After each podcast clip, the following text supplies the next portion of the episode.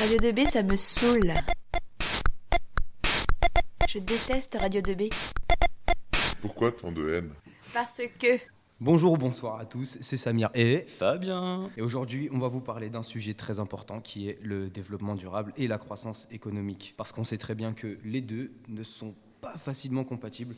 On remarque facilement que les pays en développement vont chercher à augmenter leur croissance économique et ne font pas attention aux contraintes liées à l'environnement alors que la question du développement durable se pose de plus en plus dans les pays développés.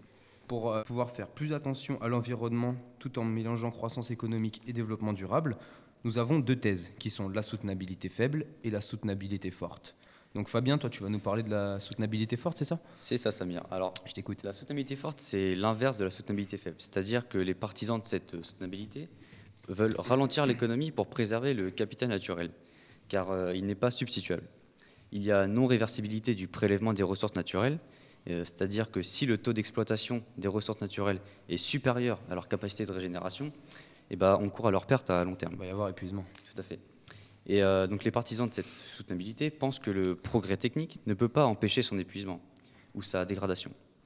Les- ces partisans pensent que les limites de la croissance sont déjà atteintes et, ou alors sont en passe d'être atteintes.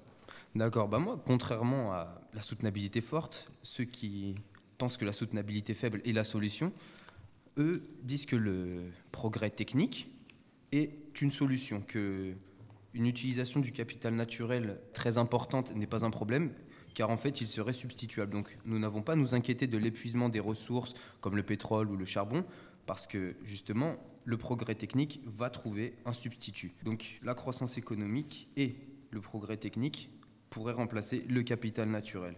Donc on va, trouver, on va essayer de trouver des nouveaux procédés de production et des, nouvelles, euh, des nouveaux moyens de produire des ressources diverses. Donc comme exemple de pays, on a beaucoup de pays en développement, comme je l'ai dit tout à l'heure. Un pays partisan de la soutenabilité faible, ce serait la Chine ou les États-Unis. C'est deux pays qui comptent beaucoup sur le progrès technique, le développement industriel, etc. Alors voilà, nous avons présenté les différentes thèses de la soutenabilité liées au développement durable. Maintenant, c'est à vous de choisir votre camp. C'était Samir et Fabien sur Radio 2B. Ciao ciao. Radio 2B